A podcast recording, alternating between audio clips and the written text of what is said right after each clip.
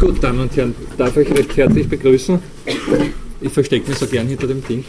Das, nein, es ist einfach angenehm, weil man, man, ja, ich weiß nicht, hat wahrscheinlich mit tief verinnerlichten äh, rednerischen oder philosophischen Traditionen zu tun, dass wir so gerne am Stehpult stehen. Immer. Nein, man hält sich an, man ist gefestigt, auch angesichts der vielen äh, Irritationen, die von ihrer Seite kommen mögen. Also insofern ein Stehpult. Gut, ein Rationalisierungstool übrigens, doch im weitesten Sinn auch. Also es ist, äh, man kennt, ta, fast wäre man versucht, der ganze Philosophie des Stehpults im Hinblick auf unser Thema natürlich an diese Sache anzuhängen. Also erstens mal rationalisiert es wahrscheinlich sowas wie einen Zettelhalter, es rationalisiert die Arbeit, einen Zettel händisch zu halten nicht? und ja, man kann es hoch und runter äh, schrauben, also insofern auch diese Art der Arbeit damit erleichtert. Es geht um Rationalisierung bei unserem Thema. Nicht? Also ich möchte nur darauf hinweisen, jede Art von Tool, jede Art von Instrument, von Werkzeug, von Arbeitserleichterungsgerät äh, tut im Endeffekt oder sozusagen in the long run oder zielt, vielleicht ist zielt das bessere Wort, zielt in the long run auf das, was wir hier zum Thema haben, nämlich auf ein Leben ohne zu arbeiten. Also wenn es, ist jetzt bitte zugegeben weit hergeholt, äh,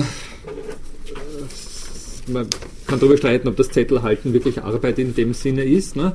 aber es ist doch eine gewisse Art von, sagen wir mal, Ersparnis damit verbunden. Das dürfte klar sein. Aber was vielleicht noch viel wichtiger bei der Sache ist, also das ist trivial, ne, dass es ein Arbeitsrationalisierungsinstrument Instrument auch sein könnte. Was aber viel wichtiger bei der Sache ist, dass es auch sowas, und das tut es hier ganz massiv, wie einen Rahmen für die Arbeit schafft. Ne? Also ich habe es eh angedeutet, das Ding rahmt mich in einer gewissen Art und Weise ein.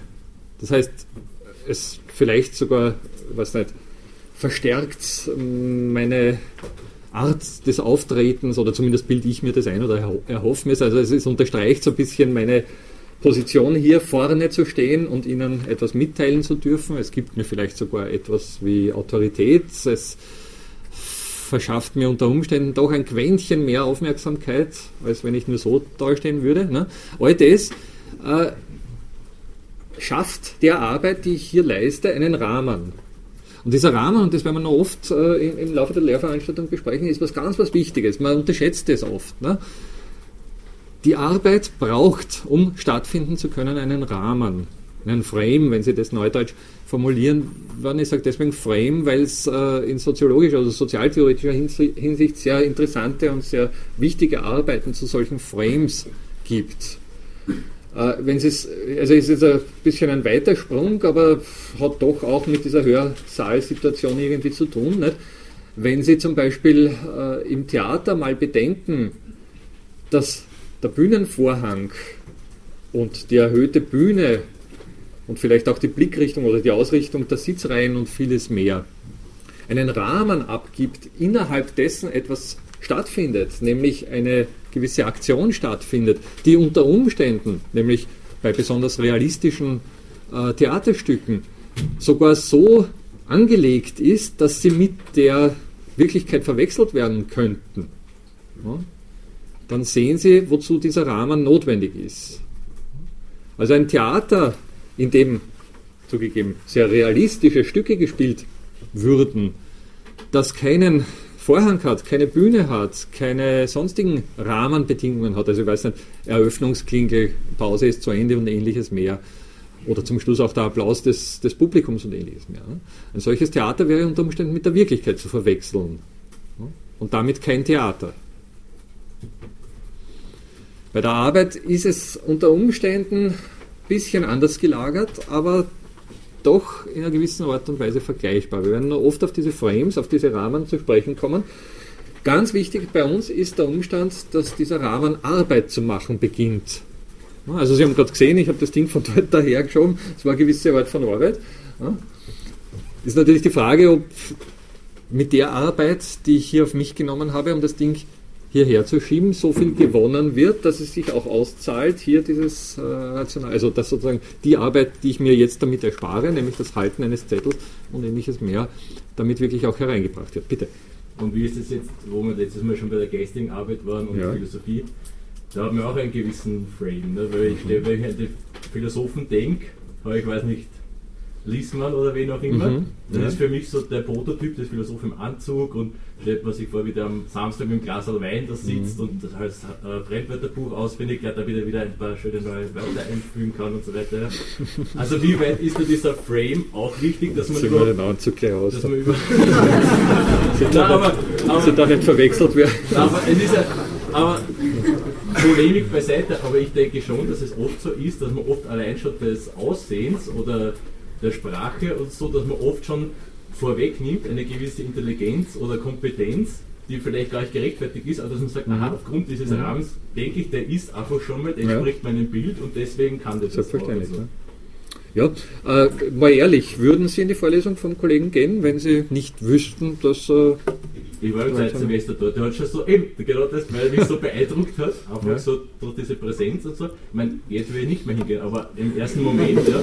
Nein, Nein ich, ich meine, es geht, ja. es geht nur einfach so, weil ich so das Gefühl habe, von diesem Bild, was man hat, entspricht er doch am ehesten oder so. Ich meine, deswegen hat er diese Medienpräsenz einfach. Ich denke mir, das kommt, das kommt davon weg. Naja, also, das, also dass er jetzt nur optisch. Nein, aber ich meine, aber ich meine nicht nur deswegen, aber ich denke mir, aber ich denke mir, so jetzt ein äh, wegen dieser Präsenz, die man einfach braucht ja. und so weiter, ja. wegen diesem Bild, dem man entsprechen muss und so. Ich denke, man gibt sicher Leute, die dem mehr entsprechen und andere, die jetzt nicht wegen Kompetenz, ja. einfach nur von dem Bild, dass man überhaupt, äh, dass man als solches wahrgenommen wird. Nein, nein, ich gebe Ihnen absolut recht.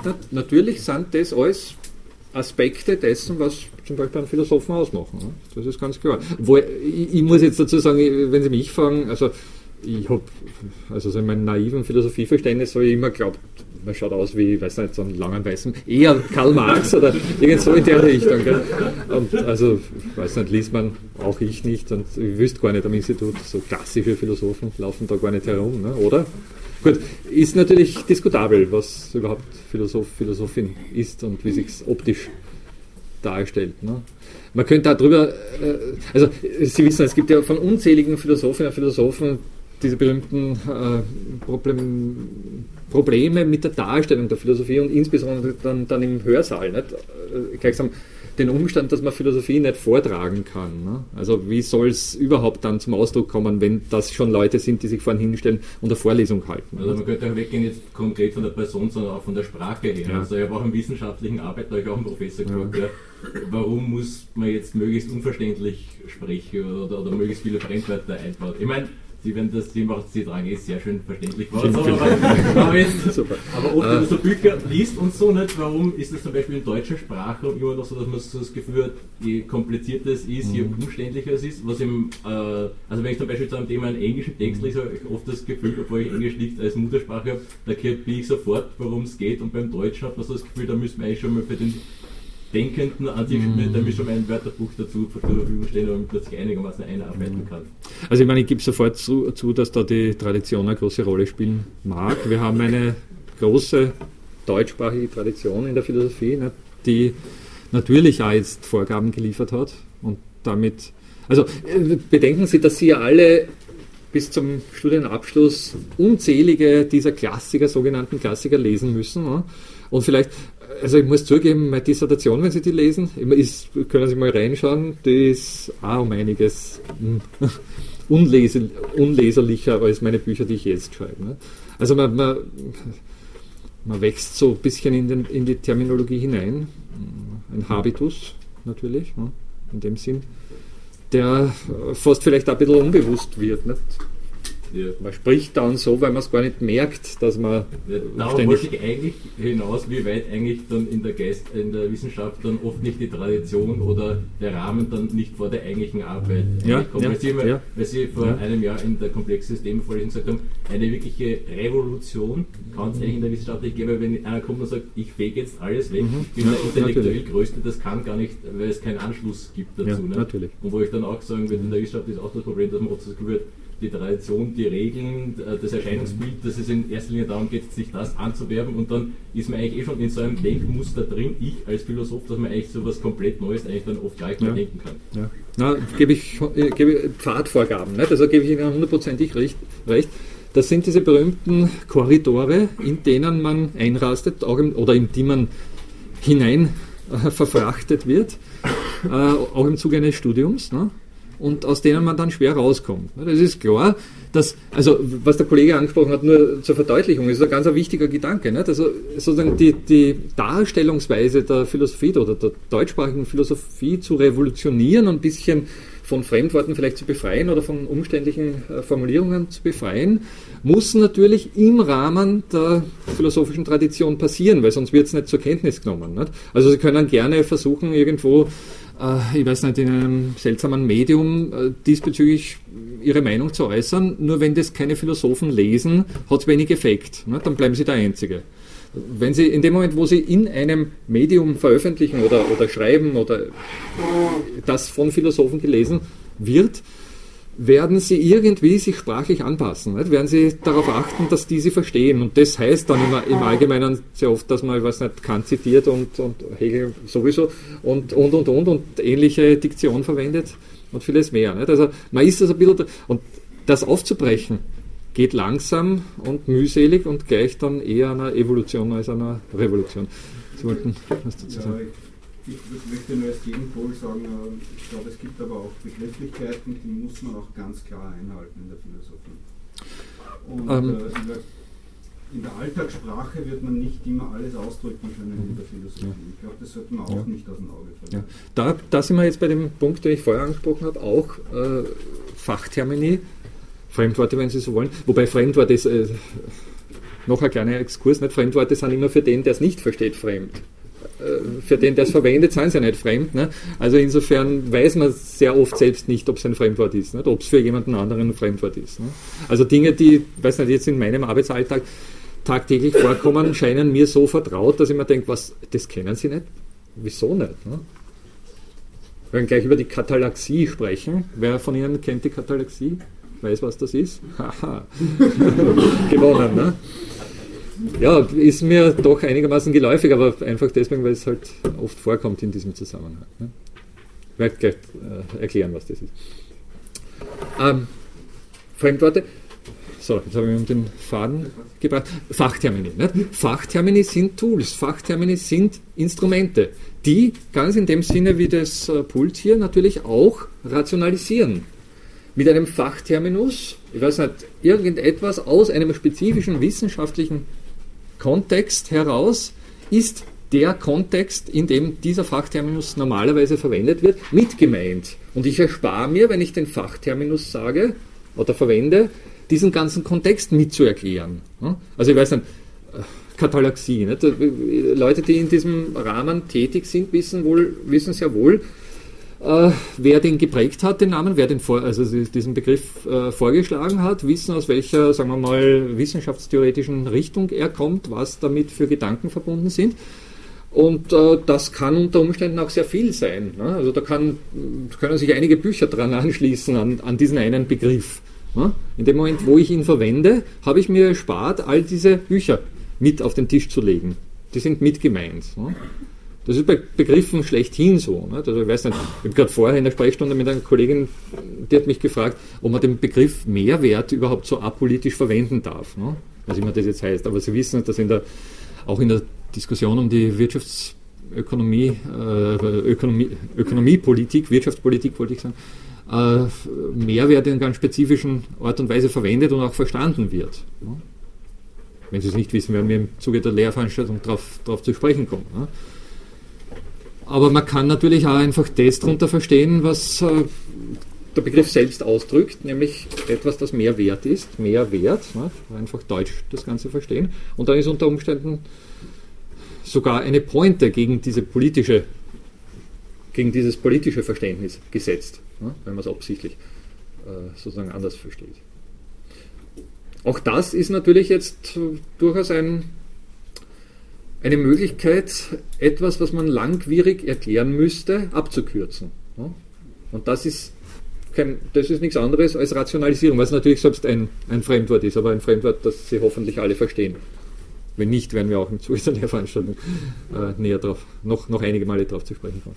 Ich wollte auch sagen, ich glaube ja auch der literarische Aspekt kommt ja auch noch dazu. Es gibt ja auch, äh, sonst hätten wir keine Nietzsche gehabt oder, ja. oder andere Philosophen, die halt sehr literarisch oder Montaigne, die halt vielleicht nicht so eine große denkerische Leistung gebracht haben, aber doch zumindest im literarischen Bereich sehr stark. Also äh, äh, ganz grundsätzlich, ich meine, das will ich jetzt Ihnen nicht unterstellen, aber ich plaudere sozusagen aus meiner eigenen Erfahrung. Ich muss ehrlich sagen, dass ich von sehr vielen philosophischen Schriften gerade deswegen fasziniert war, weil ich sie nicht verstanden habe nicht? oder nicht so ganz verstanden habe. Also ähm, sozusagen sich mit dieser Materie fix laudern, das lesen so viel Leute und die scheinen das alle zu verstehen und ich verstehe es nicht. Ne? Dann muss ich noch einmal nachlesen. Ne? Also sozusagen in sich in was reinbeißen und, und, und so richtig versuchen, das jetzt zu durchdringen, hat unter Umständen schon auch damit zu tun, dass man gelegentlich zumindest nicht beim ersten Mal versteht, um was geht. Ne? Und da sind natürlich dann Fachtermine und, und, und, und weiß nicht, äh, Fremdworte und ähnliches und komplizierte Redeweise unter Umständen auch irgendwie haben, haben einen gewissen Reiz. Nicht? Und wir wissen das alle. Also es gibt ja eine Unzahl von Philosophen, die durchaus so, so etwas wie eine äh, Tiefe, wenn auch eine dunkle Tiefe ausstrahlen. Ne? Und zwar dunkel in dem Sinn, dass man, naja, eben nicht immer beim ersten Mal versteht, worum es geht. Oder, oder einiges darunter verstehen können. Ich, ich würde sogar sagen, nicht, es grenzt ans Künstlerische, weil Sie das Literarische äh, erwähnt haben. Nicht? Und, und in der Kunst ist es ja fast, fast ein, ein Stilmerkmal, dass man zweideutig ist. Nicht? Oder dass man sozusagen Interpret Interpretationsfreiraum mitliefert. Also Kunst ist eben äh, sozusagen will interpretiert werden, will ausgelegt werden, und zwar unterschiedlich ausgelegt werden. Wenn es eindeutig wäre, wäre es keine Kunst. Ne? Und das mag in der Philosophie, äh, da mag sich die Philosophie von den sonstigen Wissenschaften vielleicht ein bisschen unterscheiden, also insbesondere von Naturwissenschaften natürlich. Nicht? Naturwissenschaft, also wenn sie da dunkel werden, dann wird es um sie dunkel, da haben sie nicht viel Chance. Ne? Aber äh, in der Philosophie kann es natürlich durchaus gelegentlich auch reizvoll sein. Ne? Und das kennen wir alle. Insofern würde ich mal sagen, weil man, das ist jetzt alles extemporäres, aber hat aber, auch wenn Sie es nicht gleich glauben, sehr viel mit der Arbeit zu tun. Nicht?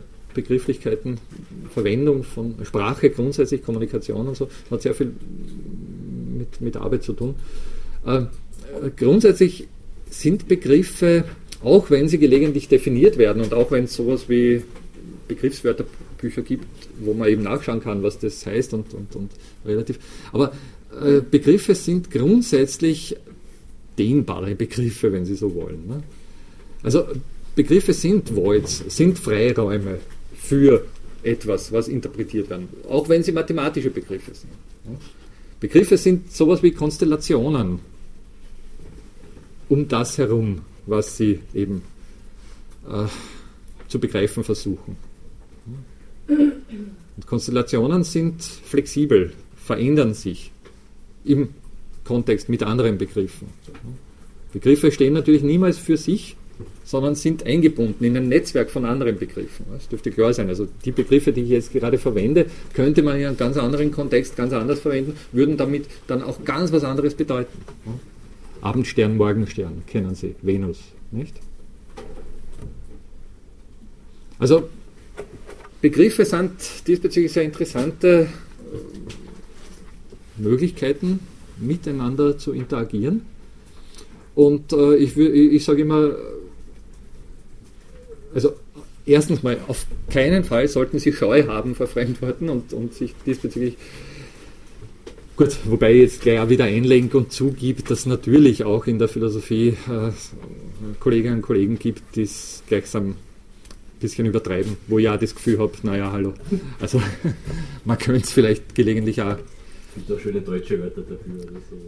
Ich, ich denke mal, man kann auch kompliziert sein und die Sache dann immer wieder äh, doch in ein neues Licht stellen und damit bekommen Sie die unterschiedlichen Perspektiven, aus, die eine, aus, aus denen eine komplizierte Sache betrachtet werden kann, gleich mitgeliefert. Ja? Also Beispiele sind natürlich, es gibt, auch da, es gibt unterschiedliche äh, Charaktere, es gibt Leute, die Beispiele überhaupt nicht mögen und der Meinung sind, Beispiele verzerren das, was dargestellt wird, weil äh, ganz einfache Beispiel immer nur ein Beispiel ist, einen bestimmten Aspekt heraus. Ne? Auf der anderen Seite sage ich, wenn man viele Beispiele liefert oder verschiedene Beispiele liefert, ne, dann ist unter Umständen das, was damit bezeichnet werden soll, besser bezeichnet als mit einem konkreten Zeichen. Ne.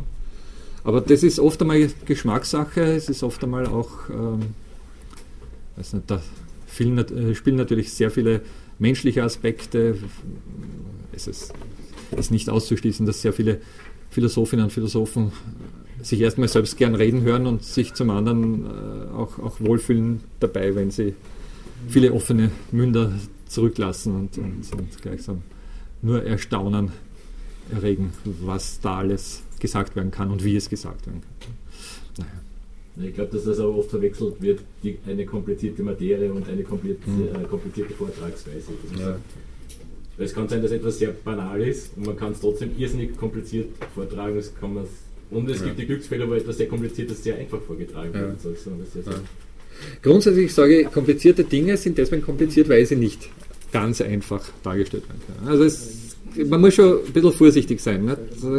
Kompliziert. Ich meine, Sie wissen also, gerade in der philosophischen Literatur gibt es natürlich unzählige äh, Erklärungsbücher. Nicht? Nietzsche leicht gemacht oder Karl Marx leicht gemacht oder schnell, ich weiß nicht, für Dummies oder ähnliches. Nicht? Also, äh, ich meine, mag schon seinen Zweck haben, um schnell mal einen Einblick zu finden, aber es ist wirklich in der Regel nur ein erster Einblick. Ne? Also da, da sage ich schon, bisschen Schweiß erfordert um, um in sagen wir, einen wissenschaftlichen Diskurs Eingang zu finden. Es geht nicht. Man, oder es wird sehr verflachen. Ich, vielleicht vor dem Hintergrund kurz noch, dann kommen wir wirklich endgültig zum Thema.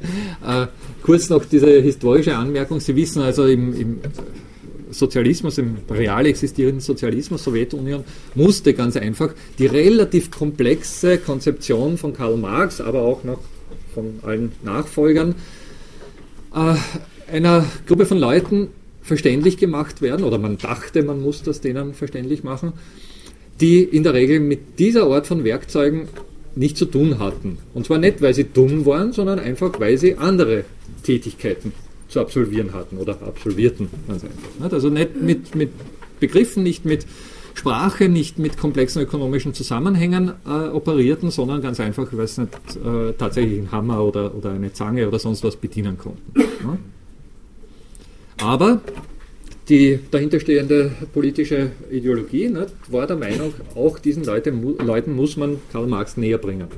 Ja, und das hat dazu geführt, dass sie eine Unzahl von äh, politischen Schulungsmaßnahmen, politischen Lehrern äh, gehabt haben im, im, ehemaligen Sozialismus, auch in der DDR natürlich, die nichts anderes getan haben, als Marx so gut wie möglich zu verflachen, und zwar wirklich zu verflachen. Und zwar Schema F. Nicht?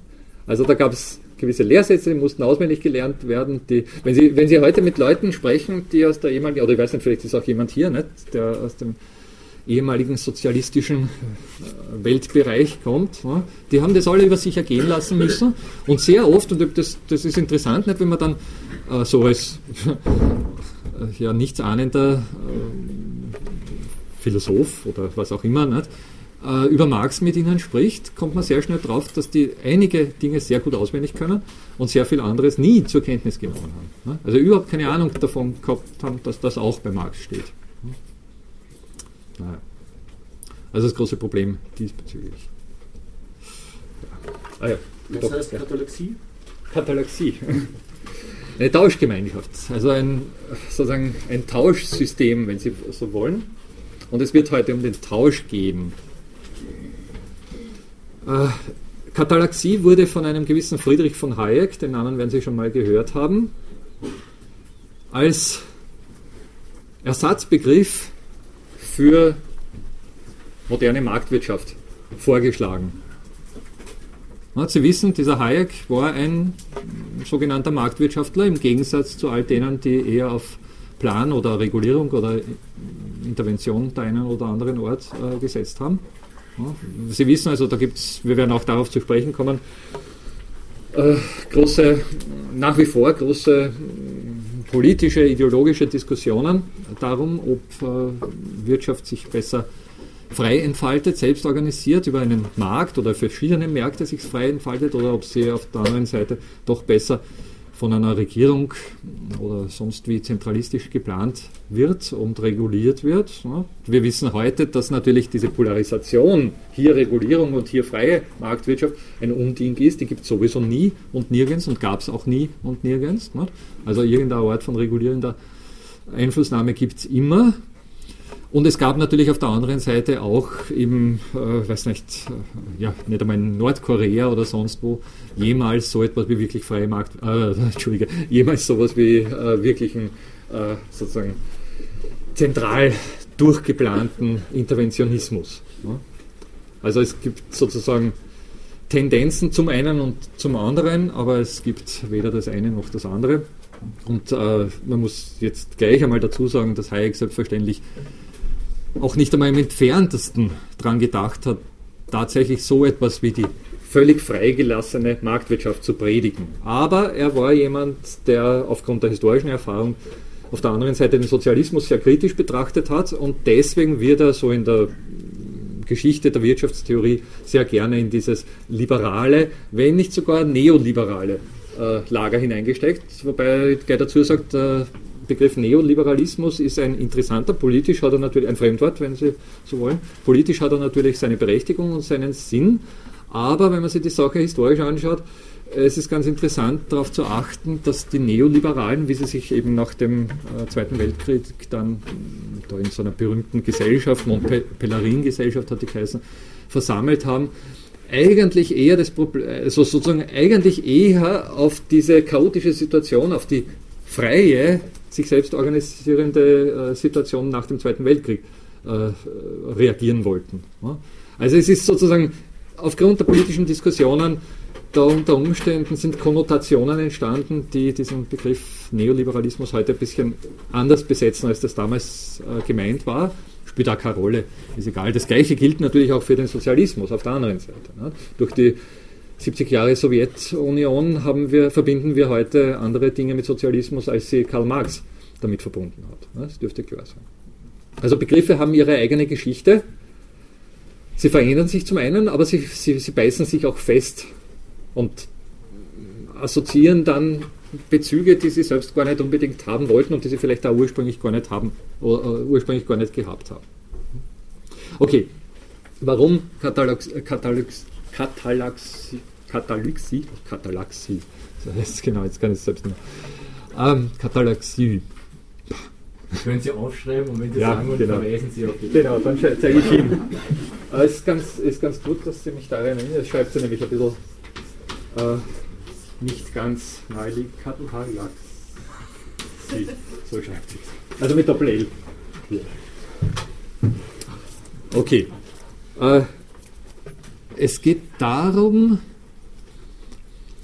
dass der Tausch eigentlich ein seltsames Ding ist, äh, dass der Tausch, ich komme dann auf die Details zurück, eine Gemeinschaft von Menschen, Personen vereint, die eigentlich tatsächlich alle das ihre wollen. Also man könnte darüber äh, diskutieren, ob sowas wie Marktwirtschaft oder Ökonomie schlechthin, also diese Begrifflichkeiten, nicht sowas wie ein gemeinsames Ziel implizieren. Ja? Also wir wollen, weiß nicht, Wealth of Nations, nicht? wenn Sie dieses berühmte Buch von Adam Smith äh, hernehmen, da ist impliziert, dass es um den Wohlstand einer Nation geht. Und da ist gleichsam mitgedacht, dass die in dieser Nation befassten Personen alle dasselbe wollen, nämlich Wohlstand. Ja? Und der Hayek hat eben den Finger darauf gelegt, dass in einer Marktwirtschaft eigentlich alle das ihre wollen. Ja? Wir sind in dem Sinn bis zu einem gewissen Grad auch ökonomische äh, Individualisten, Egoisten um nicht dieses schlimmere Wort zu verwenden. Das kennen Sie und die moderne Wirtschaftstheorie baut darauf, darauf auch auf. Allerdings, und das wissen jetzt insbesondere diejenigen von Ihnen, die äh, in den Vorsemestern in meiner Lehrveranstaltung waren, ist der Egoismus äh, nicht der Weisheit letzter Schluss. Es ist interessant, dass gerade Egoismus unter Umständen eben auch und ganz besonders Altruismus hervorbringen kann und Kooperation hervorbringen kann und vieles mehr. Darauf werden wir zu sprechen kommen.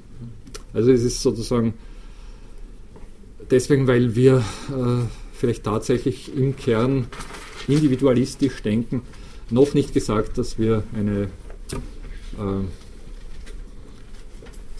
im Kern auch zutiefst egoistische Gesellschaft sind oder Gesellschaftsmitglieder sind. Na, wie auch immer.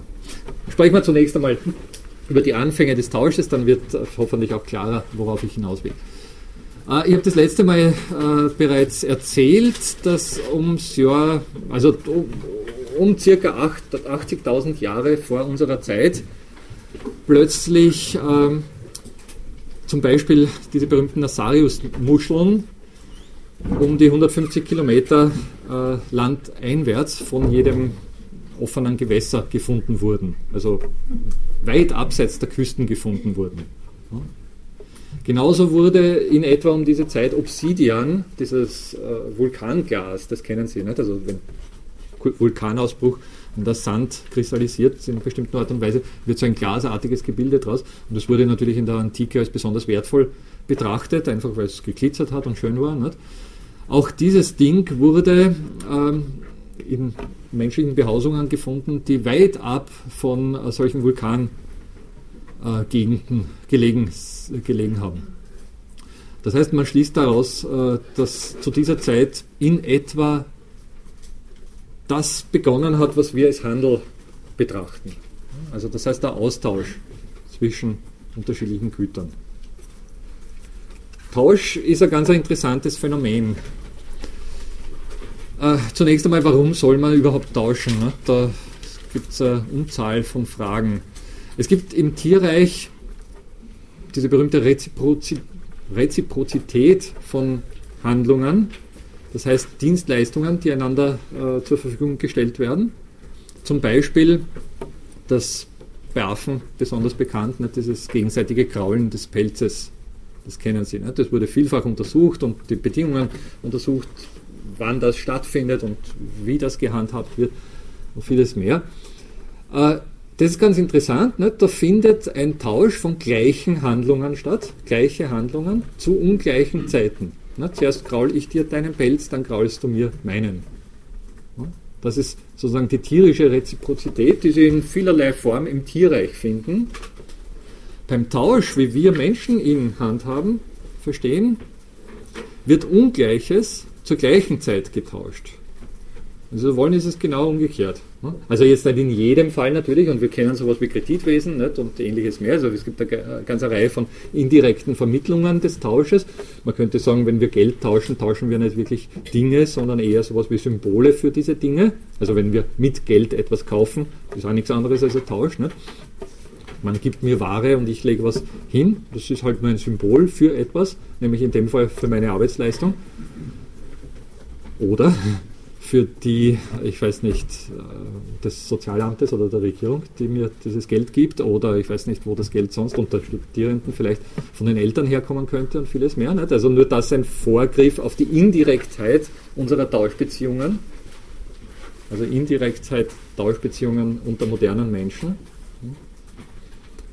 Aber grundsätzlich geht es darum, dass wir Ungleiches tauschen, also auch im Wert Ungleiches, das ist besonders wichtig. Der Tausch ist nicht immer fair. Und das mehr oder weniger gleichzeitig tun. Also um das mit der Fairness gleich aus der B zu bringen, natürlich könnte man sagen, naja, wenn es für mich gleich viel wert scheint, wie das, was mir der jeweils andere äh, also, äh, gibt, na, dann ist es vielleicht doch irgendwie fair, auch wenn ein Außenstehender sagen könnte, äh, die Dinge sind nicht gleich viel wert, die da getauscht werden. Aber es gibt da ganz interessante äh, Untersuchungen. Also grundsätzlich kennen Sie diese Geschichte nicht, was sind die berühmten Perlen, Glasmurmeln, die dann gegen Felle äh, zum Beispiel getauscht wurden. Also die Glasmurmeln waren ein Spott wert und die Felle äh, die die Indianer oder sonstige Einwohner halt äh, dafür hergegeben haben, waren auf dem Markt, auf dem sie dann veräußert wurden, nämlich auf dem Markt der Weißen, sehr viel wert. Also ein, ein, ein Tausch, der doch sehr ungleich und sehr unfair scheint. Auf der anderen Seite muss man sagen, die Glasmummeln waren in der Gesellschaft, in der sie ertauscht wurden, zumindest eine Zeit lang sehr viel wert. Einfach weil sie nicht bekannt waren, was nicht vorhanden war. Also es gibt dann auch, auch mittlerweile Aufzeichnungen darüber, dass die äh, entsprechenden Einwohner, also Stammesgesellschaften, sie eher so ein bisschen im Kopf gegriffen haben und, und gemeint haben, bah, die nehmen diese stinkenden Fälle und geben uns so tolle Glasmurmeln. Also die sind schon ganz schön daneben. Ne? Aber äh, die Geschichte, wie immer, äh, hat natürlich das Problem, dass sich solche Sachen auch institutionalisieren und stabilisieren und damit unter Umständen zu einer Tradition, zu einer Regelmäßigkeit werden, die die, die, die Wertfrage dann äh, ein bisschen hintanstellt oder außer Acht lässt. Ne? Also es äh, schleifen sich unter Umständen eben auch Austäusche ein, die eigentlich dann auch als unfair erkannt werden, aber aufgrund dessen, dass sie zeitlich verzögert noch immer in einem bestimmten Rahmen eben stattfinden, institutionalisiert sind, nicht trotzdem gehandhabt werden. Also Sie können sich da jetzt gerade aus der modernen Zeit sehr viele äh, Beispiele zusammenreimen. Es gibt eine ganze Reihe von, ich weiß nicht, also naheliegend nicht unsere Mietzinsregelung, die ja festgeschrieben ist. Nicht? Also Sie wissen, ich, ich weiß nicht, ich habe zum Beispiel das Glück, noch in einer relativ billigen Wohnung zu wohnen mein Nachbar, der die gleiche Quadratmeteranzahl äh, hat, zahlt, glaube ich, das, naja, um einiges mehr als ich. Ne? Also das kennen Sie. Da gibt's, und das ist im Prinzip auch ein Tausch. Ne? Also da gibt es aufgrund, äh, aufgrund der Institutionalisierung der gesetzlichen Festschreibung dann sehr ungleiche Tauschverhältnisse, die doch mm, stattfinden, obwohl sie eigentlich als unfair betrachtet werden können. Ne? Natürlich, ich weiß schon, wenn man dann in Betracht zieht, dass äh, ganze Reihe von sonstigen sozialen Aspekten dafür ausschlaggebend sind, dass man eben wo wohnen bleibt und schon lange dort wohnt und ähnliches mehr, ne? dann gleicht sich das unter Umständen wieder aus. Also, wir halten fest, der Tausch muss nicht fair sein, aber es werden ungleiche Dinge relativ gleichzeitig ausgetauscht. Das um und auf. Man hat interessante Untersuchungen diesbezüglich durchgeführt, und zwar ebenfalls mit, mit Schimpansen, die, wo man versucht hat, äh, sie Dinge tauschen zu lassen, die sie in etwa, also die sie zumindest, bei denen sie beide Dinge zumindest gerne haben. Also es, sozusagen, es gelingt, so sagt man mir oder so lese ich, äh, Affen dazu zu bringen, äh, Karotten gegen Bananen zu tauschen. Karotten schmecken einer nicht so oder sind nicht so übermäßig interessant. Er gibt die Karotte her oder lässt sie besser, er tauscht nicht, er lässt sie eher fallen und nimmt sich die Ban Banane dafür. Ne? Also das, das tut er. Aber das Interessante ist, wenn Sie ähm, versuchen, und was noch geht, sozusagen Symbole für Tauschobjekte zu tauschen. Also äh, dafür kann es ja wohl lernen, dass er für irgendein Symbol, ich weiß nicht, eine Zeichnung einer Banane tatsächlich eine echte Banane bekommt. Ne? Und er kann das dann im Umlegeverfahren auch gegen andere Dinge tauschen. Das geht sehr wohl und auch Symbole untereinander tauschen. Und er tauscht dann selbstverständlich auch das, das Papier gegen die echte Banane. No, na, äh, ist naheliegend. Aber es fällt schwer, äh, Tiere, so sagt man, zum Tauschen zu bringen, bei Dingen, die sie beide mögen. Also Trauben und Bananen geht angeblich bei Schimpansen schwer. Ne? Selbst wenn, also er gibt die Trauben partout nicht her, er will die Banane auch natürlich, aber er gibt die Trauben nicht her. Selbst wenn sie ihm äh, ungleich mehr Bananen anbieten, als er Trauben zur Verfügung hat. Und das sind schon so die grundsätzlichen Voraussetzungen für unsere Art zu tauschen. Also das, das tun wir, zumindest in sehr vieler Hinsicht. Naja. Gut. Was hat der Tausch jetzt eigentlich mit unserem Thema zu tun? Kennt jemand den Ricardoschen Zaubertrick? Den komparativen Kostenvorteil, Vorteil, so wird er genannt, komparativer Kostenvorteil. Kein, keine Ökonomen unter uns, keine Wirtschaftsstudierenden? Kennen Sie den? Ja. Äh und äh, Ricardo gesagt, dass halt wenn zwei Länder, also angenommen ein Land produziert, keine Ahnung, Stoffe und das andere mhm. produziert sehr gut äh, Kartoffeln, mhm. ähm, dann sollte immer das Land das produzieren, was es am besten kann, auch mhm. wenn es vielleicht im Vergleich ähm, immer das noch, also das schlechter produziert als das andere. Mhm. Also ich weiß nicht, ob das jetzt In, irgendwie ja, in, in etwa. Zwei Güter muss man das betrachten. Ja, ganz richtig. Ne? Okay, ich, das. bringe gleich ein, ein Beispiel. Ne? Das ist eine interessante Sache, die äh, rein mathematisch sehr, sehr leicht deutlich macht, dass etwas sehr Unwahrscheinliches doch ökonomischen Vorteil bringt, nämlich, dass jemand, der eigentlich sehr effektiv Subsistenzwirtschaft oder Selbstversorgungswirtschaft betreiben kann, mit jemandem, der das weitaus weniger effektiv kann, doch tauschen sollte. Also Beispiel, um es deutlich zu machen, ein Robinson und ein Freitag. Freitag ist ein Insul Insulaner, das wissen Sie, der natürlich aufgrund Beherrschung seiner Kulturtechniken zum Beispiel einen Angelhaken und einen Fisch sehr effektiv, also einen Angelhaken herstellen kann, sehr effektiv herstellen kann und einen Fisch damit relativ schnell fangen kann. Ich schreibe es mal an. Ah, hier hat es. Bitte? Also, okay. also wir haben den Freitag. Warte, ich schaue nur, dass ich mich mit den Zahlen nicht irre, weil sonst wird es unverständlich. Der Freitag kann äh, einen Haken in zwei Stunden herstellen und einen Fisch fangen braucht er nur eine Stunde dafür. Um einen Haken und einen Fisch zu haben, braucht er insgesamt drei Stunden. Hm? Der Robinson ist wesentlich ineffektiver. Der braucht, um einen Haken herzustellen, braucht er drei Stunden. Ja. drei Stunden. Und einen, um einen Fisch zu fangen, braucht er vier Stunden. Das heißt, er muss sieben Stunden arbeiten. Hm? Warum soll der Freitag mit dem Robinson äh, tauschen? Was gibt es für einen Grund dafür? Was hätte der davon? Alles, was der Freitag tun kann, kann Robinson nur weitaus ineffizienter. Hat Im Prinzip könnte er sagen, ja, tu, du, äh, du, du tust deine Arbeit, ich tue meine, ich bin sowieso schneller, äh, mir geht es besser, wenn wir uns nicht in die Quere kommen.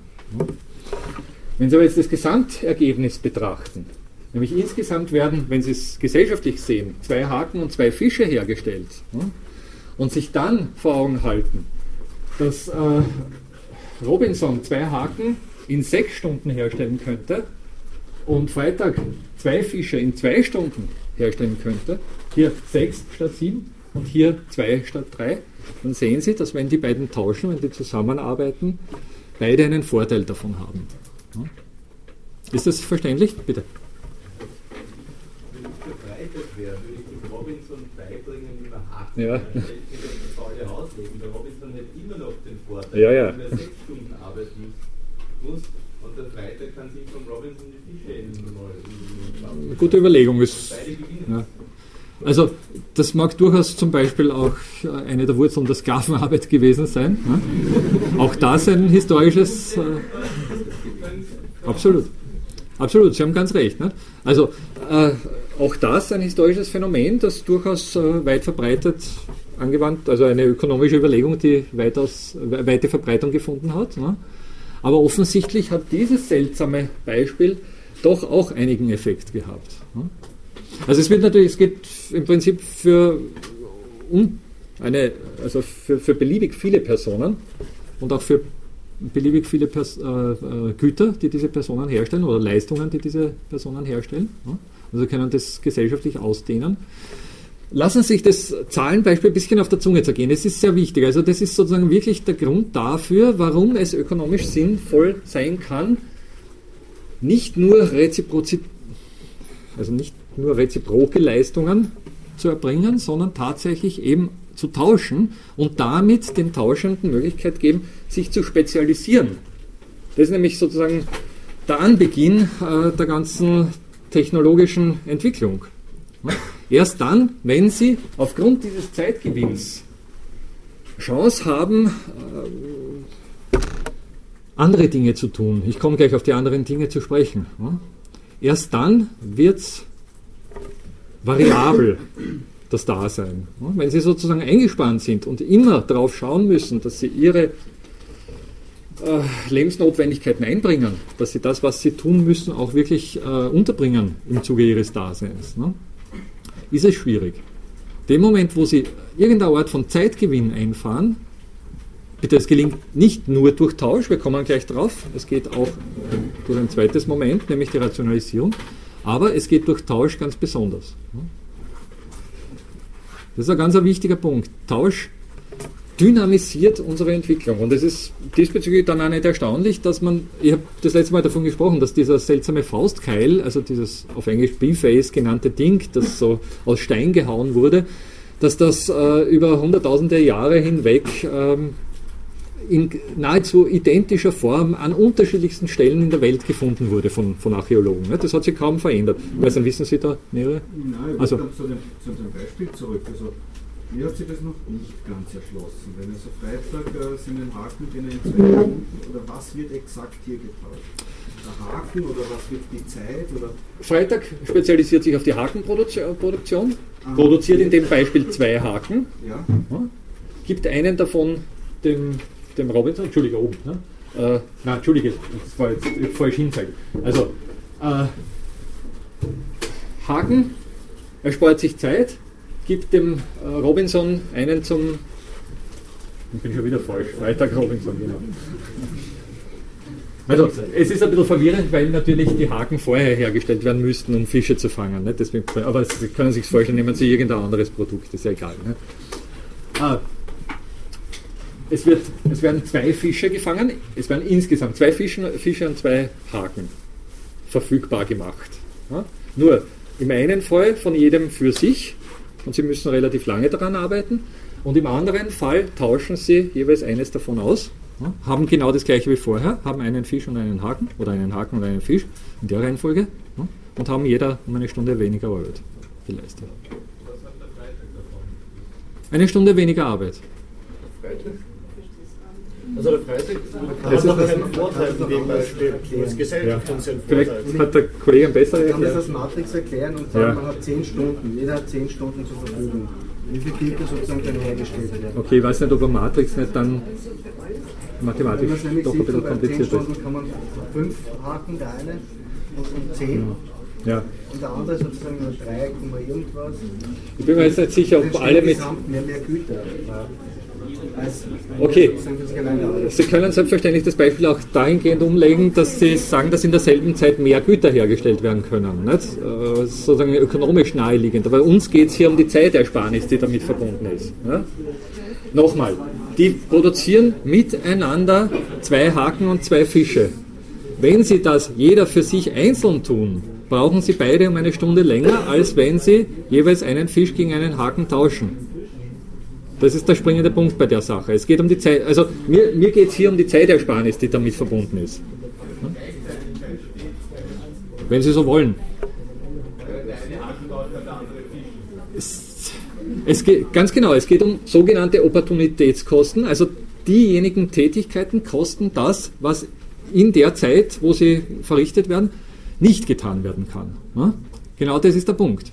Also das heißt, wenn ich Fische fange, kann ich gerade keinen Haken bauen oder wenn ich Haken produziere, kann ich gerade keine Fische bauen. Ne? Das ist genau der Punkt bei der Sache. Und indem ich mir das aufteile, also sozusagen gesellschaftlich aufteile, gewinne ich dabei Zeit. Kollege? Das mit dem, was Sie letzte Woche gesagt haben, dass quasi diese Urmenschen zwei Stunden am Tag gearbeitet haben, also dass ja. die ohnehin sehr viel Zeit hatten Ah, warum, ja. warum, ist es jetzt hier, also diese Zeitersparnis, die plötzlich die ja. Okay, diese zwei Stunden Zeit äh, habe ich einem gewissen Marshall Salins zugewiesen oder be bezogen von einem gewissen Marsh Marshall Salins, der hochgerechnet hat und diesbezüglich dann eine Schätzung abgegeben hat. Aber, und das ist sozusagen mein, mein, oder das war auch mein zentraler Kritikpunkt bei der Sache, eben nur diejenigen Gegebenheiten betrachtet hat, die wir kennen, die wir aus heutiger Sicht aufgrund von archäologischen Artefakten feststellen können. Also das Problem ist sozusagen, wenn wir in besonders üppige Weltgegenden gehen und dort Ausgrabungen machen, ganz einfach deswegen, weil dort dann unter Umständen leichter gewisse Artefakte zu finden sind, dann stellen wir eben fest, dass in diesen Gegenden relativ üppige Gegebenheiten geherrscht haben. Und wir sehen natürlich nicht äh, die, wir, wir sehen den Arbeitsaufwand nicht der irgendwo anders äh, aufgrund nicht so günstiger Gegebenheiten notwendig war, um zu überleben. Verstehen Sie den Umstand? Also den Unterschied? Ich glaube, dass diese zwei Stunden eine Fehlschätzung sind, eine historische Fehlschätzung. Ich habe es jetzt vielleicht nicht so explizit gesagt, aber ich vermute, dass wir ganz einfach eine relativ privilegierte, elitäre Menschengruppe aufgrund ihrer Artefakte beobachten, die unter Umständen aufgrund der günstigen Bedingungen, unter denen sie gelebt hat, tatsächlich relativ wenig arbeiten musste. Das aber bei weitem der größere Teil äh, der damals vorhandenen Menschen unter Umständen also unter Umständen haben sie nicht so viel arbeiten müssen, weil sie sowieso vorher gestorben sind. Ne? Glaube, dass sie, weil sie quasi permanent eingespannt waren, permanent am Arbeiten waren. Nein. Und erst dadurch, durch diese Zeitersparnis dann imstande waren, sich irgendwie weiterzuentwickeln. Na, also das hat jetzt nicht wirklich mit der Arbeitszeit zu tun, weil es schwer festzustellen ist, was wirklich Arbeitszeit ist. Also ich habe von den Aborigines zum Beispiel auch gesprochen, die durchaus ihre, ihr Träumen vielleicht als Arbeit verbuchen würden. Ne? Also das ist sozusagen grundsätzlich eine Problematik. Hier geht es eher um die Frage, wodurch es möglich wurde, dass ab einem bestimmten historischen Zeitpunkt auf einmal so eine äh, Dynamisierung eintritt im Hinblick auf technologische Entwicklung, Veränderung der sozialen Bedingungen, äh, grundsätzliche äh, sozusagen ein, ein, ein Sie sehen, dass ich stocke, nicht? aber die klassische Wirtschaftstheorie sagt dann Wachstum dazu. Nicht? Ich bin da nicht, oder ein Fortschritt setzt ein oder was auch immer. Ich, wir Philosophen sollten mit solchen Worten vorsichtig sein, weil man da auch lange drüber diskutieren könnte, was denn daran Wachstum oder Fortschritt sein soll. Ja? Aber grundsätzlich verändern sich die Bedingungen ab einem bestimmten äh, Zeitpunkt sehr rasant. Und wie Sie wissen, haben wir in den letzten 2000 Jahren also sowas von Veränderung erlebt im Vergleich zu einem Zeitraum davor, der doch dem gegenüber oder im Vergleich dazu als, als völlige Stasis erscheint. Nicht? Also als sich nicht entwickeln erscheint. Das ist der eine Punkt. Also hier geht es darum, dass sozusagen mit dem Tausch eine Dynamik ins Spiel kommt und unsere menschliche Entwicklung auf eine ganz andere Ebene gehoben wird. Gehoben gelenkt wird. Also ob es jetzt wirklich was Besseres ist, das äh, ist sozusagen perspektivenabhängig. Ob es ein wirklicher Fortschritt in dem Sinne ist. Oder sagen wir so, es ist ein Fortschritt in dem Sinne, als von einem Zustand weggeschritten wurde, nämlich fortgeschritten wurde. Nur ob das jetzt im, klassischen, äh, im, im, Sinne der, der klassischen europäischen Aufklärung wirklich ein Aufschwung war, etwas, eine Entwicklung zu etwas Guten, das äh, also demgegenüber würde ich, sagen wir mal, vorsichtig sein, obwohl ich natürlich jetzt auf der anderen Seite auch nicht das Gegenteil behaupten will. Ich will es nur nicht werten, sagen wir mal so, um das klar zu machen. Und äh, die zwei Stunden Arbeitszeit, die Marshall, Marshall Salins äh, deklariert hat, führe ich darauf zurück, dass wir unter Umständen, das ist so wie in der, wie, der, wie in der traditionellen Geschichtsschreibung. Nicht? Also ich weiß nicht, zu meiner Schulzeit noch war Geschichtsunterricht primär ein, ein Unterricht, also ein, eine Geschichtsschreibung der Herrscher, der Herrschenden. Also man hat gewusst, wie Louis XIV und, und ähnliche Leute gelebt haben, aber man hat überhaupt nicht gewusst, wie, die, wie seine Leute äh, vegetiert haben. Und diesbezüglich, ich meine, ist klar, natürlich gibt es leicht oder gibt mehr Aufzeichnungen darüber, wie der König gelebt hat, als darüber, wie die Untertanen gelebt haben. Ne? Und genauso mag es bei diesen Artefakten äh, der Fall sein, dass wir eher etwas finden, was halt auf äh, die Lebensgewohnheiten einiger Privilegierter hin, hinweist, als äh, etwas zu finden, was auf große Schwierigkeiten oder vielleicht sogar Verderben hinweist. Naja, ist das, ist der Gedanke jetzt verständlich? Gut. Das Ding hier, Kollegin hat es gesagt, wurde von äh, David Ricardo deutlich gemacht. Also es wurde jetzt nicht wirklich von ihm ausbaldobert. Es gibt Hinweise darauf, dass schon vorher in der äh, wissenschaftlichen Diskussion darauf hingewiesen wurde, aber David Ricardo hat es bekannt gemacht, aber er hat es natürlich für Nationen bekannt gemacht. Also er hat sozusagen den Tausch, ich glaube in seinem Beispiel geht es um Großbritannien und Portugal und es geht um den Tausch von, von Stoffen gegen, glaube ich, Wein, wenn ich es richtig in Erinnerung habe portugiesischen Wein. Und er weist darauf hin, dass selbst wenn ein Land beide Dinge eigentlich effizienter herstellen kann als das jeweils andere, auch das, auch das effizientere Land Vorteile davon haben kann, eben äh, zu tauschen. Umgelegt verdeutlicht es relativ, meiner Meinung nach relativ anschaulich, zumindest mathematisch nachvollziehbar, warum, ich weiß nicht, äh, Robinson mit Freitag oder Freitag mit Robinson zu tauschen begonnen hat. Bitte. Wir sind dann noch im ökonomischen, wenn der Freitag gleich einen zweiten Fisch fangt und Schwaben sich den zweiten Haken und beide haben jeweils einen Fisch und er sieht unten alles. Natürlich. Natürlich, Sie haben ganz recht, also die zwei Haken sind in dem Fall natürlich unnötig und äh, also man könnte da viel, äh, es ist ein, ja, ein Beispiel, das so simpel, simpel wie möglich einfach den mathematischen Zusammenhang demonstrieren soll. Nicht? Aber man könnte natürlich äh, ganz andere Beispiele. Oder vielleicht fällt Ihnen ein besseres Beispiel ein, dann bin ich dankbar und äh, ich werde, werde in den nächsten ja, Lehrveranstaltungen das verfolgen. Ja, also in der Wikipedia gibt es ein Beispiel von Ricardo mit den Broten, wie er das geschrieben hat, mit Frankreich und der Türkei. Aha. Die Frankreich macht 10 mal 20 Brote ist 200 Brote und 10 mal 20 Fische sind 200 Fische. Und die Türkei macht eben 30 mal 4 oder 10 mal 12 Fische sind jeweils 120. Mhm. Und äh, also total ergeben sich damit äh, 320 Brote und 320 ja. Fische. Und mit dem Tauschhandel würde das bedeuten, dass Frankreich 20 mal 20 Brote, also 400 mhm. erzeugt, mhm. und die Türkei 40 mal 12 Fische. Und damit haben sie in Summe dann äh, einen Überschuss zur Wirtschaftszeit von 80 und 160. Okay. In der Wikipedia zu finden.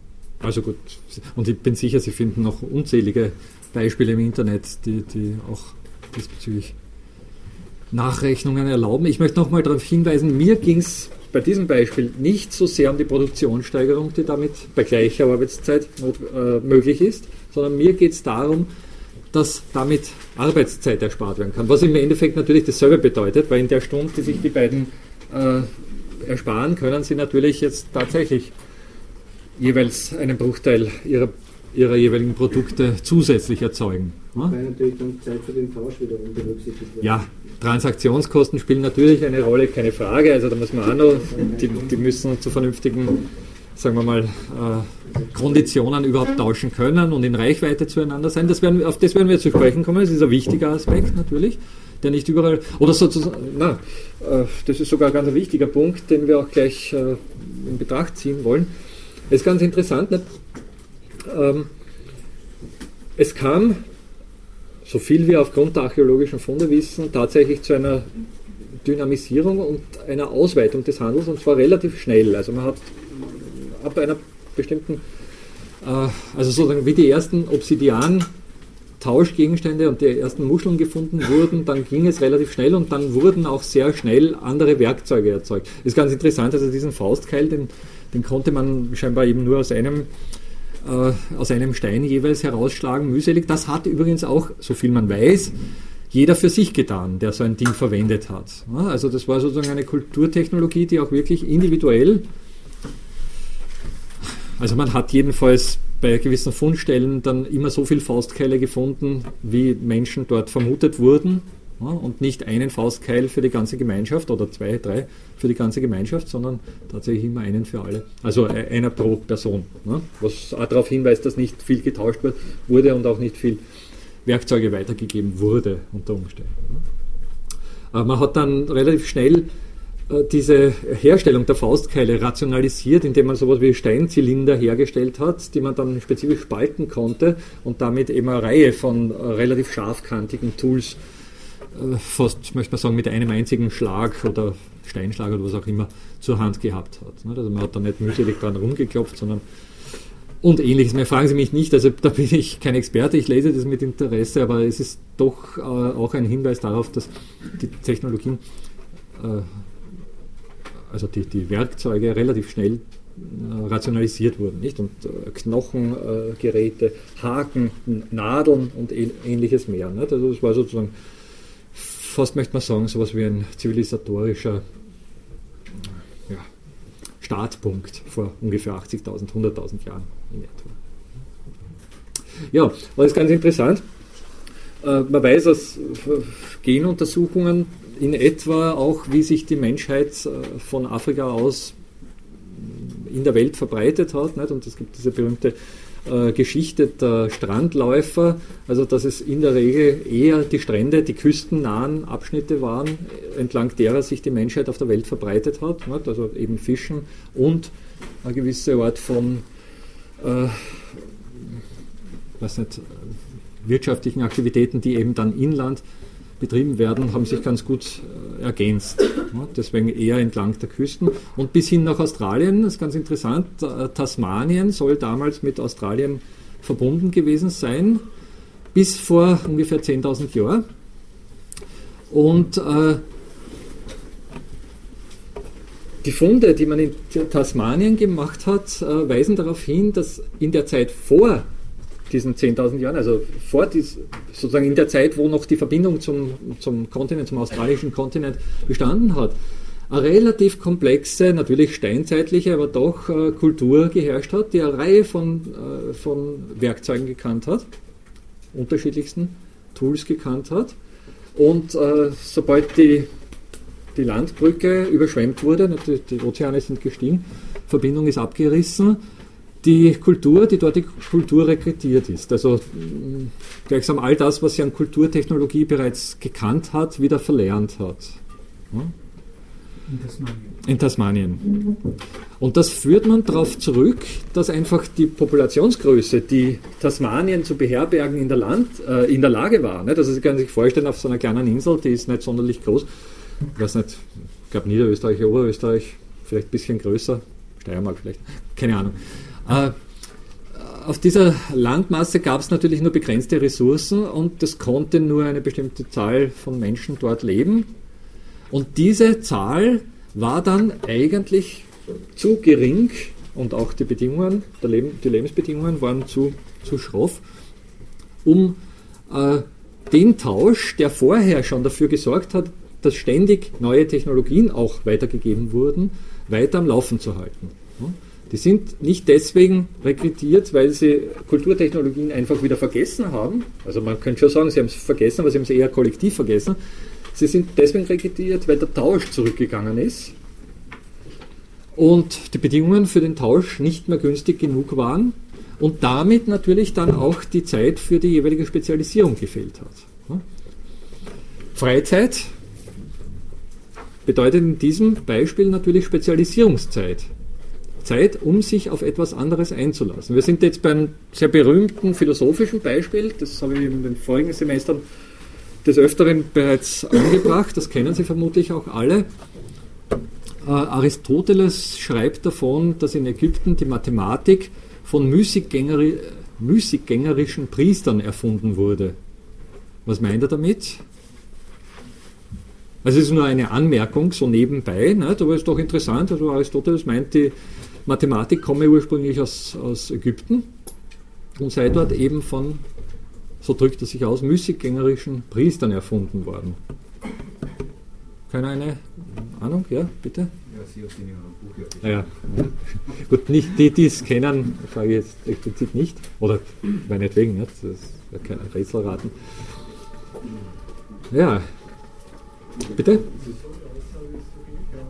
Ja? Ja, warum? Warum mystikgängerische Priester? Oder was meint er damit? Ja. Wenn Sie so wollen, nicht? aus der Sicht der damaligen Mainstream-Ökonomie war die Mathematik nicht unbedingt jetzt eine große Arbeitsleistung. Ne? Könnte man so interpretieren. Ne? Obwohl gerade Aristoteles das eigentlich besser hätte wissen müssen. Da war jetzt noch kurz eine Hand hier. Ja, ja. könnte ja sagen, dass ich das sozusagen mit diesen Opfergaben sozusagen ihre Nahrungs, ähm, ihre Nahrungsbedürfnisse versorgen konnten, hatten sie nicht so viel Aufwand, ihre Grundbedürfnisse zu befriedigen und deswegen sehr viel Freizeit, ja. mit denen sie machen konnten, was sie wollten, eben dann diese unnötige Mathematik ja. finden zum Beispiel. Ja. ja, im Prinzip sind es Zeiträume, Zeitvorgaben, die genützt werden. Ne?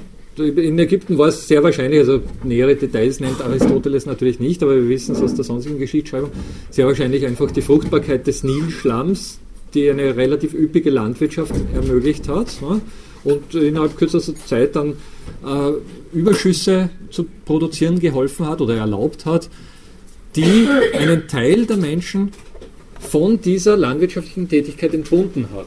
Aber, und das ist sozusagen das, das Missverständliche an Aristoteles äh, Beschreibung, äh, diese Menschen, die jetzt nicht mehr unmittelbar in der Landwirtschaft tätig waren, haben nicht einfach tatsächlich nichts getan im Sinne von müßig gehen, ja? sondern die haben etwas getan, was erst vielleicht Jahrhunderte später dann als wirklich relevante Arbeit äh, im Vollsinn wahrgenommen wurde, nämlich Mathematik betrieben. Aber, und das ist das entscheidende Punkt dabei, die haben natürlich auch jetzt nicht la pour la, also eine Mathematik um ihrer selbst willen, so wie wir es heute reine Mathematik gewohnt sind, äh, betrieben, sondern die haben selbstverständlich zunächst einmal eine Leistung erbracht, die sie tauschen konnten mit den Produkten der Landwirte. Und das waren, das wissen wir, natürlich so Dinge wie Errechnung eines Kalenders, damit man die Jahreszeiten vorhersagen kann, Errechnung von Rauminhalten, damit entsprechende Lager gebaut werden konnten, in denen die Getreideernten gelagert werden konnten. Äh, Errechnung von, ich weiß nicht, äh, Statiken für Bauwerke und vieles mehr. Nicht?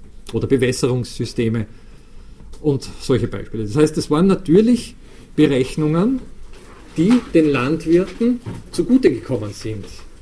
Also so gesehen müsste man Aristoteles korrigieren und darauf hinweisen, dass die eigentlichen ägyptischen Landwirte, wenn sie bereit waren, den mathematiktreibenden äh, Priestern ein von manueller Arbeit befreites Leben zu gestatten, was davon gehabt haben, von dem, was die getan haben. Die haben nämlich auch Leistung erbracht, Leistung, die getauscht werden konnte mit den Produkten der Landwirte.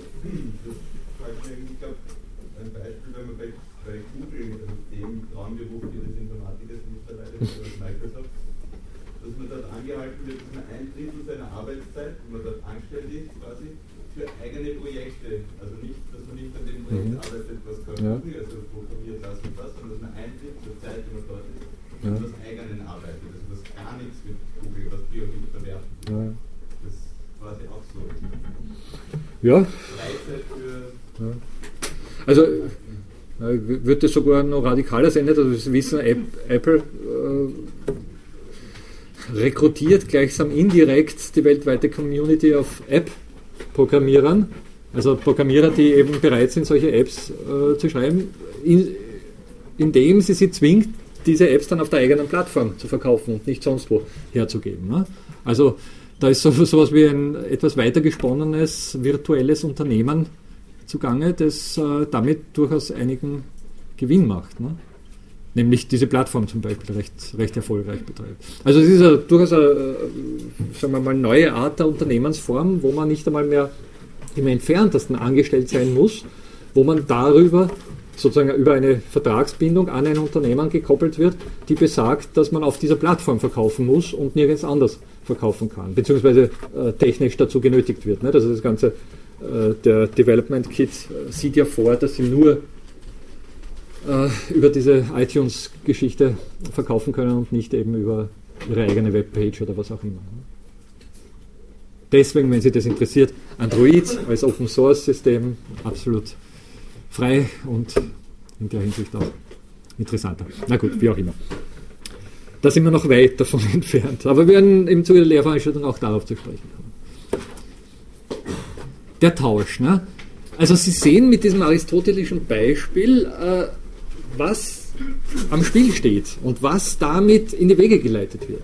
Ich behaupte mal, dass es das, was wir hier treiben, nicht geben würde, es liegt auf der Hand, wenn nicht irgendwann in geraumer Vorzeit irgendjemand einen ökonomischen Nutzen darin gesehen hätte, zu tauschen, sich damit ein Stück Freizeit zu verschaffen, um sich in dieser Freizeit dann zu spezialisieren, zu spezialisieren auf ganz bestimmte Tätigkeiten. Und äh, wenn Sie es jetzt nochmal im Hinblick auf diesen Begriff der Katalyxie, äh, Katalyxie äh, vor Augen führen. Es geht da tatsächlich in dem Sinn, den äh, Hayek angesprochen hat, um eigentlich höchst eigene Interessen. Es geht gar nicht darum, also zumindest nicht vorrangig. Natürlich, wir moderne Menschen sagen schon, natürlich arbeite ich, damit die Gemeinschaft etwas davon hat. Stelle ich der Gemeinschaft was zur Verfügung. Aber in dieser Hinsicht, also rein mathematisch betrachtet, geht es um den je eigenen Vorteil, nämlich die eine Stunde, in dem Beispiel eine Stunde Arbeitsersparnis. Bitte, verstehen Sie mich nicht falsch. Ich bin nicht dafür, dass wir sozusagen äh, unser, unser alltägliches Verhalten auf solche streng ökonomischen, rationalen Zusammenhänge zurückführen sollten in jeder Hinsicht. Aber es ist doch interessant, dass wenn man es ökonomisch betrachtet, streng rational betrachtet, dabei Zusammenhänge entstehen, die diesen rationalen Rahmen weit verlassen. Also dass damit eben sowas Schönes wie Mathematik entstehen kann. Bitte, ob, ob jeder von uns Mathematik so toll findet, das ist eine andere Frage. Ne? Ist klar, ich finde es ganz interessant, zumindest soweit ich es verstehe. Auch da ist natürlich, äh, ja. Äh, aber auch Philosophie und unsere Kultur und all das, was damit verbunden ist, ne? entsteht im Prinzip aus dem Zusammenwirken solcher ökonomischen Überlegungen. Ne? Auf viel, viel komplexerer, differenzierterer Ebene natürlich. Ne? Also vieler, vieler Hinsicht dann natürlich auch verworfen. Wir werden darauf zu sprechen kommen. Auf jeden Fall, und das ist zunächst einmal wichtig, also wir kommen dann auf diesen äh, Ursprung der Mathematik vielleicht noch ein bisschen ausführlicher zu sprechen. Ne? Gut, darauf hinweisen möchte ich jetzt schon, dass eben zumindest Aristoteles das, was die, die angeblich müßiggängerischen Priester getan haben, nicht in der Weise als relevant wahrgenommen hat, wie das, was eben dann die ägyptischen Landwirte getan haben. Also da gibt es offensichtlich Wahrnehmungsunterschiede. Das eine bringt etwas Greifbares, was man sich in den Mund stecken kann und von dem man sich ernähren kann, und das andere bringt vielleicht ein paar interessante Stunden, wo man sich mit irgendwelchen tollen Zusammenhängen die Zeit vertrieben hat. Könnte man so sehen, nicht? wenn man es ein bisschen überzeichnet äh, formuliert. Ja? Auf der anderen Seite, gerade die Wechselwirkung, gerade die äh, Leistung der Mathematiker hat natürlich die ägyptische Landwirtschaft zusätzlich enorm beflügelt. Also genau deswegen, weil die plötzlich effektive Lagerstätten bauen konnten, weil die plötzlich den Kalender berechnen konnten und damit vorhersagen konnten, wann es wieder kälter wird oder wann die beste Erntezeit wäre und vieles mehr. Genau deswegen haben sie natürlich ihrerseits äh, Produktionszuwächse einfahren können, die sie auf der anderen Seite befähigt haben, wieder mehr Mathematiker dazu, damit zu beschäftigen. Also, weil ich vorher gesagt habe, unter Umständen der, der Nilschlamm als ursprünglicher Anstoß, der gleichsam diese, diese Produktivitätssteigerung erlaubt hat. Natürlich spielen solche ursprünglichen geografischen, klimatischen und ähnliche Bedingungen eine große Rolle, ohne Zweifel. Ne? Aber wenn dann mal so eine Dynamik drinnen ist, dann ist es unter Umständen eben die Wechselwirkung von Tauschenden, die diese Sache beflügelt. Bitte. Aber ist nicht ein Problem jetzt, dass sozusagen diese Freizeit, die entsteht, äh, wie das zum Beispiel der Priester, das kommt sozusagen einer bestimmten Klasse zu oder bestimmten ja. Menschen. Es wäre bei dem Beispiel so, äh, man könnte jetzt sagen, wenn man jetzt zwei Personen hat, so eine große Gruppe von Leuten, die würden ja dann trotzdem zum Beispiel die Freizeit einmal die eine Hälfte nutzen, dass sie dann trotzdem mehr produzieren und dadurch aber die Freizeit auf andere Leute aufgeteilt wird, die dann gar nicht produzieren müssen, aber da sozusagen das nur auf. Ja, ja, natürlich. Ne? Und dasselbe dann bei uns sozusagen, wenn wir in einer Gesellschaft leben, wo sozusagen sehr viele so einen sogenannten 40-Stunden-Job mhm. haben. Mhm. Dann haben die eigentlich, natürlich haben die Freizeit am Wochenende, aber die werden es nicht benutzt, dass sie jetzt noch hinsetzen und mhm. die neuesten Sachen entwickeln. Aber es gibt andererseits einen Teil der Bevölkerung, die dadurch weniger arbeiten müssen und dadurch mhm. ihre Freizeit haben, wo sie auch eigene Natürlich. Also wenn ich das, äh, den, die Anmerkung vom Kollegen kurz aufgreife, nicht? also gerade das Beispiel Robinson Freitag könnte man sich gut vorstellen, dass der Freitag sagt, du, äh, also Menschen mag ich genauso gern wie Fisch, nicht? Menschenfleisch und du arbeitest jetzt einfach doppelt so viel und ich bin der Privilegierte, brauche überhaupt nicht mehr arbeiten. Nicht? Äh, wie gesagt, mag es historisch durchaus auch gegeben haben und in vielerlei Hinsicht hat sich das natürlich auch immer wieder im Zuge unserer Geschichte, äh, Geschichte auch dramatischer Hinsicht ausgewirkt und niedergeschlagen, ohne Zweifel. Ne? Aber sozusagen diese Spezialisierung, die dadurch in die Wege geleitet wird, ist da meiner Meinung nach schon sehr deutlich ausgedrückt. Nicht? Weil, weil mitgedacht wird, dass eben beide dann äh, sich auf ihr ich meine, es, ist, es lässt ja leicht, also es ist sozusagen intuitiv leicht vorstellbar, dass wenn ich etwas regelmäßig tue, also wenn ich mich abwechsle, äh, Haken herstelle und, und Fisch fange, werde ich weder Haken äh, herstellen noch Fisch fangen jemals so gut beherrschen, wie wenn ich eben nur Haken herstelle. Wenn ich dauernd nur, ich meine, kann man jetzt auch darüber diskutieren, nicht dauernd nur Haken herstellen, nicht irgendwann diesen hier und naja, oder nur Fische fangen, was auch immer. Nicht? Also auch, auch das ist öd.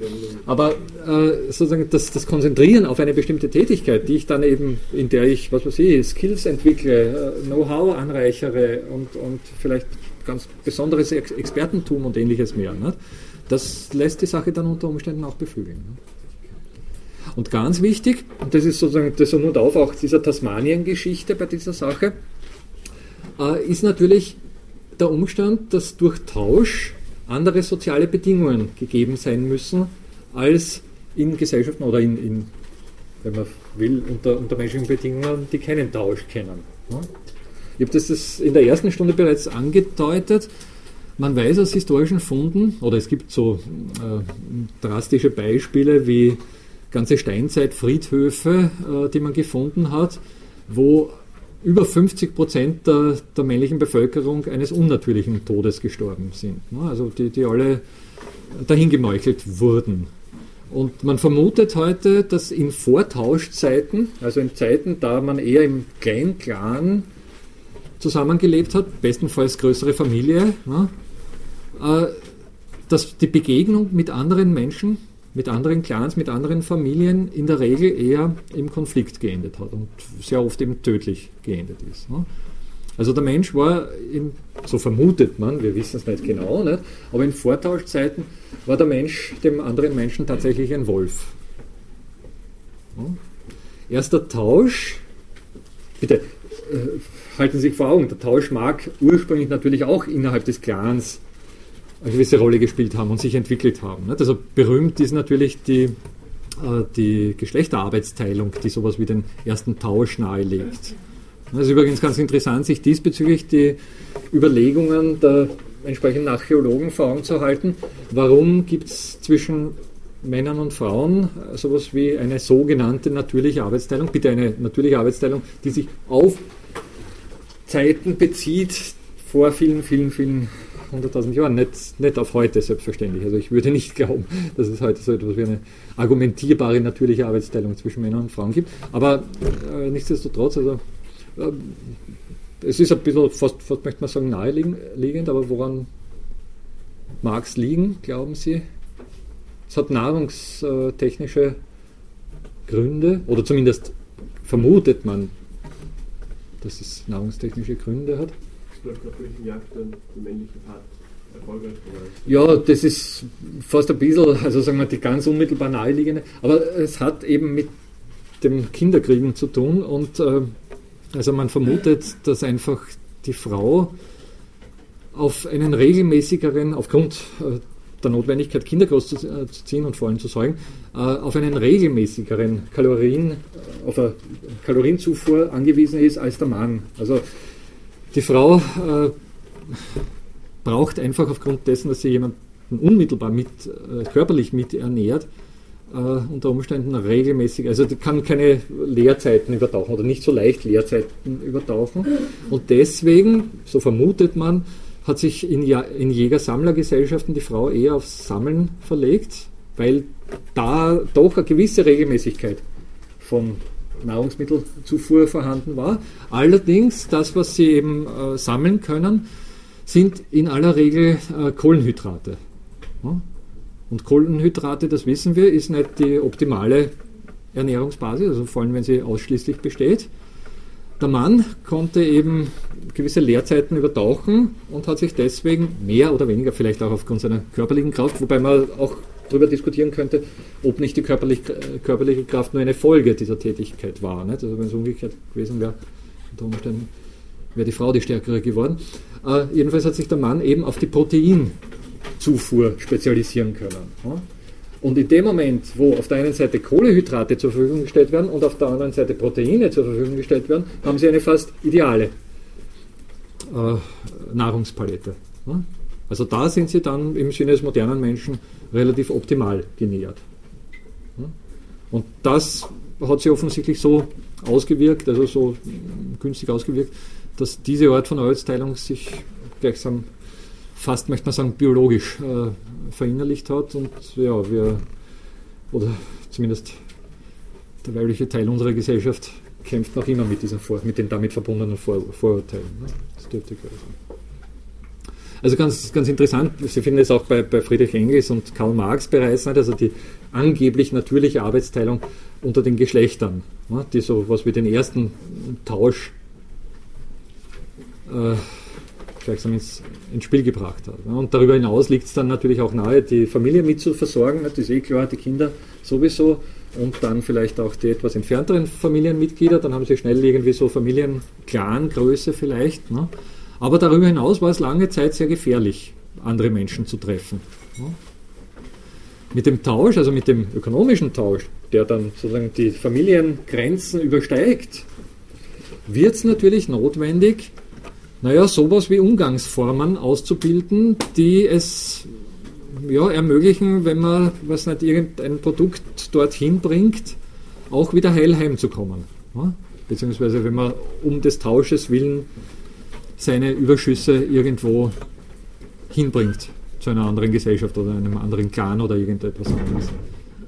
Es gibt so schöne ähm, Darstellungen, ich, ich habe leider den Namen vergessen, aber es gibt diese berühmte Geschichte vom Savannenmenschen, nicht, der dann äh, sich gleichsam erstmals aus dem Dickicht herauswagt und irgendwo in der Savanne dann äh, ein, ein, Gut hinlegt, das er eben im Überschuss hat, weil er weiß, dass zufällig irgendwann mal ein anderer Bewohner des nächsten Urwaldes hervorkommt und äh, unter Umständen dort etwas anderes hinlegt, was der an Überschüssen hat und sich das nimmt und gleichsam der, der eigentliche Tausch in Abwesenheit der beiden äh, Tauschenden stattfindet, so ein bisschen eben auf äh, schnell das hinlegen, sofort wieder zurücklaufen in die Sicherheit und warten, ob nicht äh, der andere sich auch kurz mal aus der Sicherheit heraus traut. Ne?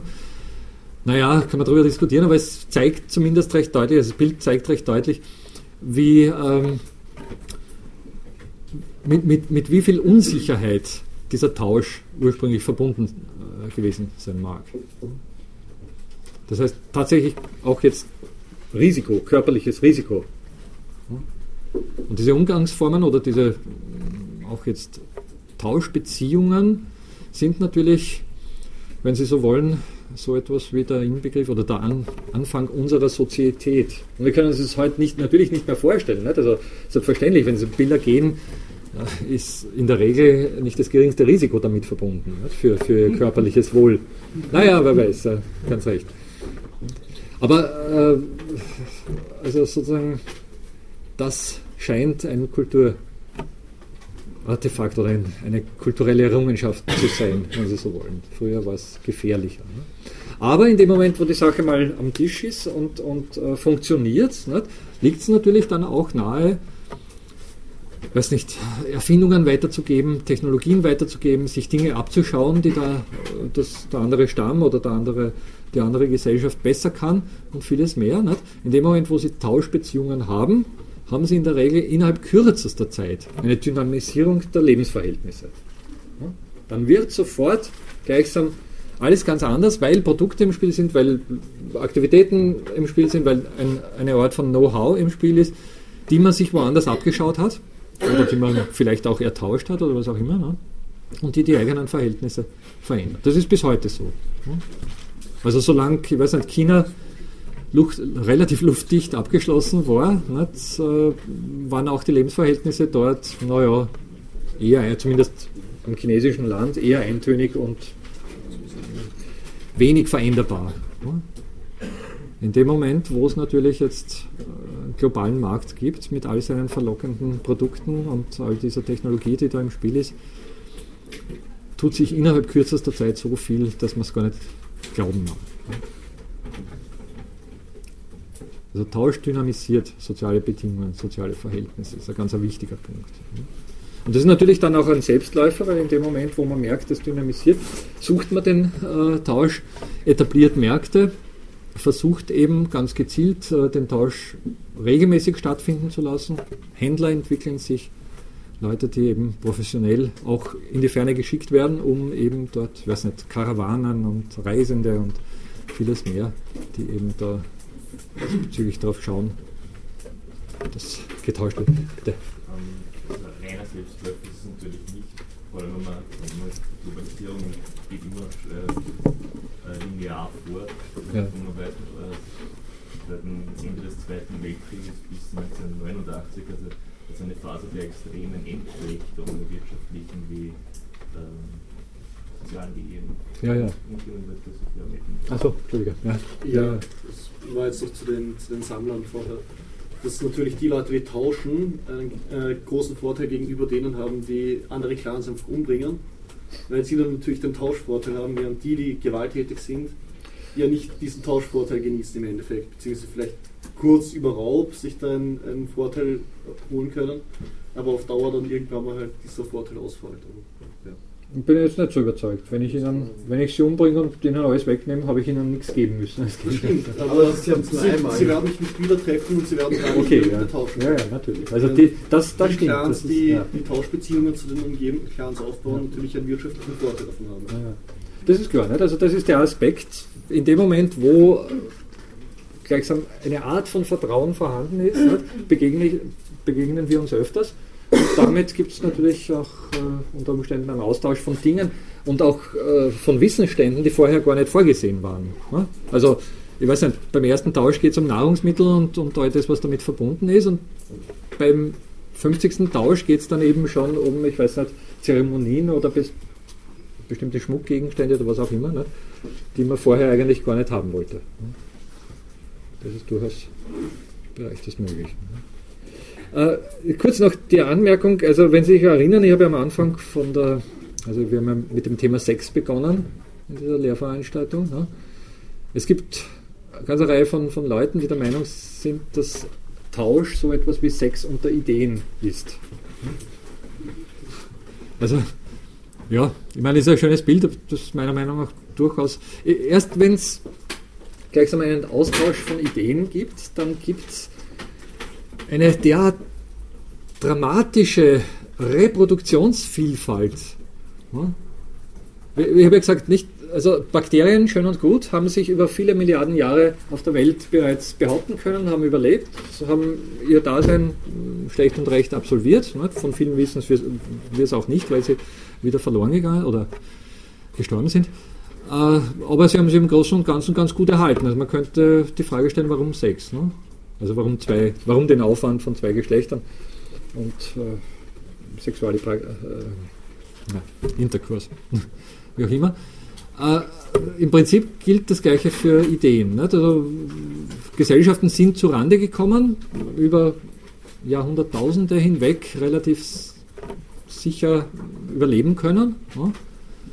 Und plötzlich findet so etwas wie eine Multiplikation des äh, Daseins in jeder Hinsicht statt. Nicht? Auch die Population hat sich natürlich vermehrt, auch die Menschen sind mehr geworden, ganz einfach deswegen, weil sich aufgrund des Austausches von Ideen, von Wissensständen, von Know-how besser versorgen konnten. Ne? Also auch die Populationszahlen auf der, auf der Welt nehmen ab dieser Zeit schlagartig zu. So viel wir wissen, also es ist natürlich schwer, dann jetzt wirklich im Detail in diese graue Vorzeit zurückzublicken, aber zu viel, so viel wir wissen, hat der Tausch doch sehr viel äh, für unsere menschliche Entwicklung gemacht, getan. Er hat auf jeden Fall grundsätzlich einmal Arbeitszeit erspart. Und das ist das Thema, das wir das nächste Mal auch weiter verfolgen werden. Damit bedanke ich mich für heute. Und